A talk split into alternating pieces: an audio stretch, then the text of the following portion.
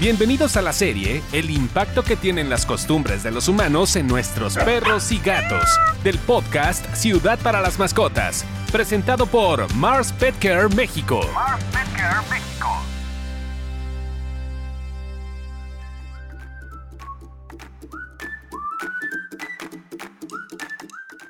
Señores, bienvenidos al podcast de Ciudad para las Mascotas, un podcast presentado por Mars Pet Care México. Y estamos en el episodio número 3 de la serie del mes de noviembre, el impacto que tienen las costumbres de los humanos en nuestros perros y gatos. Soy Carlos Merto Mendoza Muñoz y esta ocasión nos acompaña Edgar Islas, médico veterinario zootecnista, experto en bienestar y alimentación animal. Edgar, ¿cómo estás? Buen día. Hola Carlos, muchas gracias. Un gusto saludarte y encantado de participar nuevamente en el podcast de Ciudad para las Mascotas.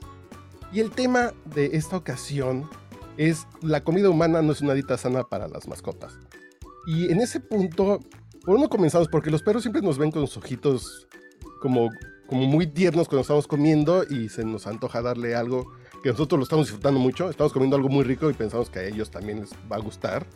Y como que tenemos esa reacción como de consentirlos con comida que estamos comiendo nosotros. Pero en inicio, creo que la mayoría ya sabemos que está mal. Pero ¿por dónde comenzamos con este tema? Por supuesto. Fíjate que esta es una situación que vivimos literalmente millones y millones de personas en todo el mundo día a día. Y es una situación bien normal. ¿Por qué es esto? Recordemos que, por ejemplo, en el caso de los perros, los perros tienen alrededor de 30 mil años, digamos, de domesticación y cercanos al, al, ser humano. En el caso de los gatos es un tiempo mucho más corto, se habla de que no sobrepasan los 4 mil años, pero digamos, una de las principales formas de vinculación o una de las primeras formas en las que encontramos eh, cómo construir una relación afectiva y una relación social con estos animales de compañía fue a través de la alimentación. Sin duda, por ejemplo, en el caso de los perros, eh, digamos, estas manadas de los primeros carnívoros que se fueron acercando a los asentamientos humanos, pues hace 30 mil años era normal estos, eh, digamos, nietos, bisnietos, tataranietos de los lobos, de alguna manera cerca de los asentamientos humanos, pues veían que había calor, que había compañía y sobre todo veían que había alimento disponible. Entonces, si pensamos, pues como era hace 30 mil años, igual que hoy en día el medio ambiente pues era inhóspito, para muchos de estos animales era difícil conseguir alimento. Entonces, pues digamos, una de las primeras formas de acercamiento y de crear un lazo fue a través de la alimentación. Afortunadamente, pues con el desarrollo de la civilización y el desarrollo de la ciencia, pues hemos aprendido mucho más de, la nutrición de los perros y los gatos, de cómo funciona su organismo, de cómo funciona su metabolismo, de qué alimentos son sanos para ellos, cuáles son dañinos, cuáles son los límites de nutrientes que son adecuados para su desarrollo y cuáles son perjudiciales. Pero esto de alguna manera es, ciencia bastante nueva, digamos. Si lo ponemos en perspectiva, Carlos, digamos, tenemos 30 mil años de conocer a los perros, llamémoslo así, y tenemos no más de 50 años de saber más o menos, de empezar a entender cómo eh, funciona a nivel nutrición y a nivel, eh, digamos, salud, eh, la influencia de la alimentación en nuestros animales de compañía. trasladándonos a lo mejor a lo que se hacía hace 50 años. Pues yo creo que todos estábamos acostumbrados a que en casa de los abuelos, los bisabuelos, etcétera, pues normalmente los perros y los gatos consumían las sobras de lo que consumían los humanos. Y esa era la norma y eso estaba bien porque era lo que conocíamos, era lo que sabíamos. A veces hay está como leyenda o mito urbano que decían, no, es que los perros de antes comían este, la comida humana y estaban súper bien. Pues no es cierto porque eh, junto con los avances de la medicina veterinaria y los avances de la nutrición de perros y gatos, hoy en día nuestros perros y nuestros gatos son mucho más longevos de lo que eran hace 50 años hace 50 años era muy difícil, muy, muy difícil, por ejemplo, encontrar a un perrito que viviera más de 10 años. Había sus excepciones, como en todo, pero en general no era sencillo. Encontrar un gato que viviera más de 8 años, 9 años, bueno, era un reto, ¿no? Hoy en día, digo, tenemos pacientes en los consultorios veterinarios, en las clínicas veterinarias, encontramos pacientes que sobrepasan los 20, 25 años de edad y todavía vaya en condiciones de vida digna, ¿no? O sea, no animales que todavía tienen sus funciones cognitivas, que todavía juegan, que todavía son buenos compañeros, que obviamente ya son viejitos, ya tienen menos energía, pero que de alguna manera se han mantenido sanos en gran parte gracias a estos conocimientos que tenemos hoy en día de cómo debe ser su nutrición, que es diferente a la nutrición de los humanos. Y, por ejemplo, eh, en estas épocas de, fiestas, que ya, ya acaba de pasar Halloween, viene Navidad, es muy, es muy común que, que, tengamos la intención de compartir nuestra comida con los perros. Y cuando antes comían las sobras y a lo mejor no comían tanto, o, a lo mejor vivían menos exactamente porque comían cosas que les hacía daño, cebolla, ajo, no sé, y aguacate, uvas, uvas. Y son esas cosas que, ya aprendimos a hacerlo bien, que ya tenemos este, ya esta ciencia y esta tecnología alrededor de la alimentación de, de las mascotas, que que hacen que coman lo que tienen que comer, no las obras de nosotros que igual le damos pollo, ¿no? Los huesos del pollo. Yo me acuerdo que de niño así de... Si era así, exactamente. Las sobras. Así de no le eches al bote la basura, pónselo al plato al perro para que, para que coma algo, ¿no? Claro, yo creo que es un, yo creo que es una tendencia natural, pero que no es correcta. Es decir, si yo estoy en una celebración en mi hogar, como bien decías, a lo mejor pasé Día de Muertos, Halloween, las fiestas patrias, este, ahora que viene Navidad, por ejemplo, ¿no? Yo creo que es natural el querer compartir un momento de alegría y un momento, digamos, de felicidad que hay en tu familia, una celebración. Yo creo que es muy natural querer incorporar a tu perro o a tu gato, pero afortunadamente, como bien decías, pues la ciencia, la tecnología, el desarrollo nos ha permitido crear inclusive productos, inclusive golosinas o, treats o snacks que son adecuados para ellos nutrimentalmente, ¿no? Entonces yo creo que la manera, digamos, de incorporarlos a esta celebración, de ser generosos, de ser compartidos, es que también en estas fiestas, digamos, nos preparemos y que en la alacena tengamos eh, desde, por ejemplo, alimento húmedo, desde una galletita, desde un biscuit, por ejemplo, estos que hay de, de pedigrí, por ejemplo, botanas para gatos, como hay botanas de Temptations, que están diseñadas específicamente tanto por su textura, tanto por su contenido de nutrientes, tanto por la seguridad, digamos, del uso de estos productos cosas desde lo más sencillo, ¿no? Como bien decías, a lo mejor hace pues, muchos años eh, lo clásico, este, la gente si preparaba a lo mejor pavo en la cena navideña, pues era la tendencia natural de, ah, pues déjale, este, déjale el guacal al perro, ¿no? Este, o déjale así las costillas o las alas. Pero si vieras la cantidad enorme de, digamos, de ingresos que hay en estas fechas, por ejemplo, por perritos que llegan con cuerpos extraños, ya sea en el esófago, en el estómago, a nivel intestinal. ¿Qué es un cuerpo extraño? Es cualquier sustancia que el perro o el gato no puede digerir y que no debería de estar ahí. Y por ejemplo, esto es súper común con el caso de los huesos, ¿no? es una tentación natural querer ofrecérselos, pero recordemos que, por ejemplo, muchísimos de los huesos o la inmensa mayoría de los huesos de cualquier especie, ya sean de pollo, de res, de cerdo, eh, se astillan muy fácilmente. Entonces, el perro al ingerirlo, además recordemos que nuestros perros no mastican. O sea, los perros no son como los humanos que mastican cuidadosamente eh, los alimentos. Ellos muchas veces lo ingieren a gran velocidad, lo tragan en algunas ocasiones. Entonces, estos, em, estos objetos entran, digamos, intactos o sin, eh, sin fragmentarse al aparato gastrointestinal. Entonces es muy fácil que se queden enterrados en alguno de, las, de los tejidos suaves del aparato gastrointestinal, como puede ser el esófago, como puede ser el estómago, los intestinos. Entonces hay que tener mucho cuidado, ¿no? Inclusive no nada más con los alimentos. Por ejemplo, en, viene la decoración navideña y, por ejemplo, sabemos que los gatos les encanta el tema de pues, estar espiando ahí en el árbol, todo lo que sea luminoso, todo lo que se mueva. Entonces también luego todas las personas que de repente ponen este o musgo o estas eh, decoraciones que son como tipo escarcha en los árboles, pues muchas veces los gatos las ingieren, ¿no? Entonces, obviamente por accidente, entonces también son cuerpos extraños que pueden acabar este, llevándonos a una situación, digamos, de correr al veterinario de urgencia el, el 24 o el 25.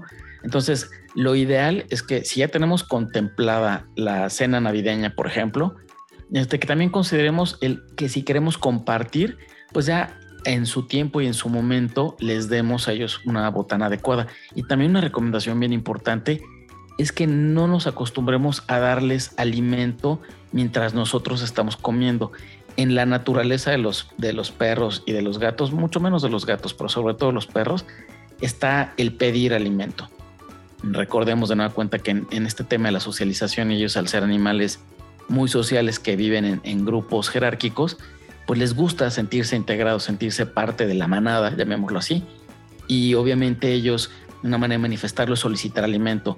Pero si yo empiezo a darle probaditas de lo que sea, voy a desencadenar un proceso de conducta que no es ni siquiera correcto, ¿no? Porque voy a acostumbrar a mi perro a estar eh, rogando todo el tiempo, ¿no? Y luego se vuelve hasta incómodo porque si tengo invitados en casa, entonces está ahí el perrito con estos ojitos lastimeros, ojitos de, de drama, pidiéndole a todo mundo. Y digo, a mí, obviamente, yo siendo veterinario, me encanta la convivencia con perros y con gatos, pero hay personas para las que inclusive puede ser molesto, ¿no? Y creo que también parte de ser un tutor responsable es justamente acostumbrar a nuestros animales a que convivan con, en armonía con todos los invitados o todos aquellas las personas con las que tienen contacto. Y creo que un ejemplo importante es lo que pasa con los niños en estas fiestas.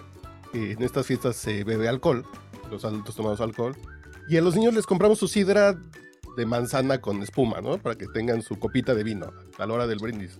Justo. Su copa con burbujas. Es lo mismo que tenemos que hacer con las mascotas. Es al niño no le vas a dar alcohol. Por supuesto. Entonces al perro, pues también cómprale algo para que esté brindando contigo. A final de cuentas, comprarle alguna galleta, algún premio eh, sea adecuado. Es lo mismito. Es exactamente lo mismo que tenemos que hacer que hacemos con los niños. Que obviamente hay muchos papás que si de pronto le dan un trago de vino o de cerveza a los niños que no está bien. Pero tenemos que hacer eso de si compran la sidra para la mesa de los niños, nosotros deberíamos comprar como ese tipo de premios para las mascotas para que estén compartiendo con nosotros y se sientan integrados. Es que justamente es eso. La invitación no es a no festejar con ellos, la invitación no es de ninguna manera a que no los hagamos parte de, la, celebración. La invitación es que tengamos algo adecuado para ellos. Y algo adecuado para ellos, pues justamente como veíamos, ¿no? Este, hay galletas, hay premios para gatos, hay alimento húmedo en sobres, es decir, hay, tenemos hoy en día afortunadamente eh, una gran cantidad de opciones saludables, sanas, seguras, sobre todo para ellos, ¿no? Porque también algo que es recurrente este, en la clínica veterinaria, en, celebraciones, llegan animales, por ejemplo, con problemas. Mira, los más sencillos es que tengan, por ejemplo, una diarrea, ¿no? O sea, que, híjole, la es que sí, había este, no sé, había sobras de cierto este guiso de o le sabes qué la piel, le dejé la piel del pavo, este estaba dorada, entonces se la pusimos en un plato. Pues si lo pensamos tiene muchísima grasa. Lo más sencillo es que acabe con una diarrea tremenda, pero que digamos se resuelva pronto. El, problema, digamos, delicado es que eh, estos episodios de consumir grandes cantidades de grasa en muy poco periodo de tiempo en animales que no están acostumbrados a hacerlo, es que puedes causar, por ejemplo, un problema de pancreatitis. La, pancreatitis, como lo dice su nombre, pues es la inflamación del páncreas, pero puede llegar a ser un tema delicado, inclusive un tema que pudiera poner en riesgo su vida. Entonces, y además hay razas que tienen mayor predisposición a la pancreatitis, como puede ser el pastor alemán, el Rottweiler, eh, en algunos casos, por ejemplo, los labradores también. Entonces, no solamente es el tema de que eh, no es correcto desde el punto de vista de que hay algo específico para ellos, es el tema de que literalmente eh, puede acabar siendo una experiencia grave para su salud. O sea, podemos acabar en el consultorio veterinario de emergencia con un cuerpo extraño, con un tema de pancreatitis, con un tema de vómito, con un tema de proceso de diarrea de varios días. Entonces, la invitación es justo cuando hagamos nuestra compra de lista, eh, nuestra lista de compras para la preparación de la cena, cualquier celebración, pues que también incluyamos a nuestros animales de compañía y les demos algo adecuado para ellos. Y lo que pasa también es que nosotros pensamos muchas veces desde nuestra óptica de, porciones y a lo mejor pensar en darle a un perro de raza pequeña una rebanada de pavo. es que es poquito pavo, no, para un animal que pesa 10 kilos, 15 kilos es mucho. Y la cantidad de grasa que puede estar ingiriendo puede ser muy, muy nociva. ¿Y qué, otros, eh, qué otras consecuencias puede tener? Como la pancreatitis. ¿Qué más consecuencias puede tener si les estamos dando comida humana? Por ejemplo, algo, algo recurrente es la comida humana es mucho más salada que la, de, la que debería ser, por ejemplo, para los perros y los gatos. Como bien lo dices, tal vez para nosotros no es notorio, Por ejemplo, hay personas que acostumbran comer con mucha sal. Y digo, aunque tampoco es, es adecuado, ¿no? O sea, por ejemplo, ya inclusive, pues lo vemos, ¿no? A nivel, este, todos los alimentos procesados en México, ya hay una ley de etiquetado mucho más estricta, donde a veces nos damos o estamos cayendo en cuenta que no necesariamente era lo más sana nuestra alimentación, ¿no? Porque ya muchos de estos productos vienen marcados como, por ejemplo, con altos en sodio. Bueno, si para un humano que es, por ejemplo, un, un, hombre promedio, llamémoslo en México, a lo mejor un, un, hombre de unos 80 kilos de peso, un adulto, o una mujer de promedio, a lo mejor, no sé, 60 kilos de peso, por poner una cantidad, este, imaginemos, ¿no? Pues obviamente todas nuestras porciones y todos los condimentos están calculados para, para un ser vivo de ese tamaño. Ahora pensemos un perrito a lo mejor de 4 o 5 kilos. Pensemos si la cantidad de grasa, de sal, es inclusive excesiva en muchos casos para un humano de 80 kilos, imaginémonos para un pequeño perro. Entonces puede ser una sobredosis enorme. Entonces esto nos puede llevar a cuadros de deshidratación, a cuadros de, eh, como decía yo, bueno, de gastritis eh, y algo bien importante, por ejemplo, eh, yo particularmente soy muy partidario de inclusive a los perros adultos y a los gatos adultos darles varias veces de comer al día. Su ración dividida en varias porciones, a eso me refiero. No darles, no darles la misma porción este, o una porción varias veces al día, sino el total de su porción, dividírselas en dos o tres, en dos o tres eh, momentos de alimentación. ¿Por qué? Un, un, hábito que no me parece a mí muy correcto. Desafortunadamente tenemos esta idea de que los perros o los gatos pueden comer una vez al día. Pero si lo pensamos, además eh, repitiendo esto de que pues, muchos de ellos son glotones y comen este, en un momento todo rapidísimo, si lo pensamos, a lo mejor me levanto en la mañana, le pongo su plato de comida, se lo acaba en 10 minutos y en muchos casos esos perros vuelven a comer hasta el otro día.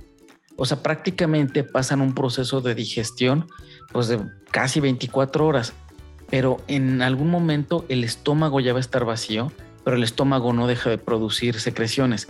Entonces hay muchísimos perros adultos que son alimentados una sola vez al día, que luego tienen problemas de gastritis y de úlcera. Entonces, por ejemplo, muchos de estos perros ya adultos que solamente comen una vez al día y empezamos con una, o, los invitamos, entre comillas, a una comilona donde comen mucha comida con grasa, mucha comida con mucha sal, una gran cantidad de comida además, o sea, no nada más es que no tiene el perfil de nutrientes adecuado, sino que además la cantidad es muy grande, eso puede causar un problema gástrico delicado, ¿no? Por ejemplo, algo bien importante también, eh, en muchos de estos, de estos casos, de estos perritos, hay que tener presente también el no, el no jugar con ellos después de comer. O sea, esto es cotidiano, pero es muy notorio, sobre todo en este tipo de celebraciones. ¿Por qué? Porque les damos, con este ánimo festivo que tenemos y que les queremos compartir, hay muchas personas que, como tú dices, bueno, les dan, este, les quieren dar este pavo y les quieren dar a probar inclusive, bueno, pastel, les quieren dar a probar ensalada, les quieren dar a probar fruta, les ponen... Entonces, el, el estómago está muy, muy lleno no solamente es que está lleno de cosas inadecuadas, sino que el volumen es muy alto. Y normalmente pues ya están en la celebración y de que salen y que sacan a pasear la maleta en el año nuevo o que se ponen a jugar. Hay que tener mucho cuidado porque uno de los riesgos importantes es que existe una condición llamada torsión gástrica. La torsión gástrica se da básicamente porque el estómago está muy lleno de alimento y con el movimiento lo que puede hacer, el, estómago está pendulando todo el tiempo, se mueve de un lugar a otro, se va como un poco como un péndulo, valga la expresión, y en algún salto, en algún movimiento brusco puede girar sobre su propio eje. Y eso es una condición grave, o sea, es una situación que tiene que entrar de cirugía de emergencia el perro porque tiene una afectación muy grave para su salud. Entonces, son múltiples las razones, también desde fracturas, por ejemplo, de piezas dentarias. Como decíamos de los cuerpos extraños, pero también un perro que está consumiendo, por ejemplo, huesos, es fácilmente, sobre todo perros ya, digamos, mayores, perros geriatras, es fácil que se puedan romper alguna pieza dentaria si les estamos ofreciendo las obras de, eh, de, alguna pierna horneada, de costillas, eh, etcétera, ¿no? De algún corte. Entonces hay que tener mucho cuidado. Son diferentes las, las circunstancias, pero lo que es un hecho es que pensemos en cómo incorporar de manera segura y de manera práctica a nuestros animales de compañía en nuestras celebraciones en, cualquiera de los momentos del año. Y ya nada más para ir cerrando, ¿cuáles son este, eh, para precisar, cuáles son este tipo de premios, los, los biscuits o las botanas que les podemos comprar en esas fechas? Ya, justamente, eh, por ejemplo, en el caso de Pedigree, que tiene una gran línea de, de productos, pues hay diferentes tipos de galletas, ¿no? O sea, hay galletas que son eh, justamente horneadas, que obviamente están eh, diseñadas o formuladas eh, con la cantidad de nutrientes adecuados para ellos. También hay, podemos hacer otras cosas, o por ejemplo, hay estos, estos snacks de, de, larga duración, como el Dentabon, que obviamente los puede mantener entretenidos un muy buen rato, que estos, por ejemplo, son de sustancias que son sanas para ellos, que son seguras y que pueden estar dedicados ahí un rato a estarlo mordisqueando, a estar jugando con él, se los podemos estar aventando, inclusive tiene un componente lúdico. A mí particularmente hay una receta que me gusta mucho, estos juguetes interactivos, estos de plástico negro rojo que parecen como una suerte de cilindros. Por ejemplo, estos juguetes vienen huecos por dentro, entonces a mí algo que me gusta hacer y, y inclusive como para darle un poco más de realce a la celebración, eh, los lavamos bien, eh, abrimos un par de sobres, sobres de pedigrí o sobres de whiskas, hay inclusive unos pequeñitos para gato también. Eh, entonces los rellenamos bien, compactamos bien el sobre dentro del, hueco que está en el interior del, cuerpo este juguete, lo metemos en una bolsa de estas resellables gruesas como tipo Ziploc y lo metemos en el congelador. Entonces tenemos, digamos, una suerte de paleta congelada interactiva para ellos. Entonces, si yo estoy en la cena y en vez de que esté rogándome con sus ojitos este, de melancolía que le tire un pedacito de mi comida, lo que puedo hacer es saco del congelador el juguete interactivo y mi perro va a estar feliz porque va a estar consumiendo alimento, consumiendo alimento húmedo que le va a encantar, pero además lo va a estar haciendo de una manera divertida, entretenida, va a estar ahí una hora, hora y media, este, con la lengua tratando de sacarle todo el contenido al juguete. Entonces, esta puede ser otra forma fantástica de mantenernos entretenidos con Obviamente decías, este, bien decías los biscuits de pedigree, puede ser el dentabon también de pedigree. En el caso de los gatos tenemos botanas eh, que son muy suavecitas, rellenas, que a los gatos les encanta, que se llama Temptations. Y te digo, en el caso de ambas especies, podemos rellenar algún juguete con sobre y meterlo a la congeladora. Y eso les va a encantar y va a ser súper divertido. Y también es una manera muy segura de que los integremos a nuestra celebración. Y así llegamos al final de este tercer episodio del mes de noviembre de la serie El impacto que tienen las costumbres de los humanos en nuestros perros y gatos. En esta ocasión hablamos de la comida humana que no es una dieta sana para nuestras mascotas. Nos acompañó el médico veterinario Edgar Islas y los invitamos a que nos sigan en nuestras redes sociales, que son Ciudad para las Mascotas en Facebook e Instagram. Y que si van a compartir los momentos de esta Navidad, de estas celebraciones, y nos quieren compartir imágenes de cómo la celebran con sus mascotas, lo pueden hacer con el hashtag Ciudad para las Mascotas y nos escuchamos en el próximo episodio. Te queremos escuchar. Compártenos tus comentarios con el hashtag Ciudad para las Mascotas en nuestras cuentas de Facebook e Instagram.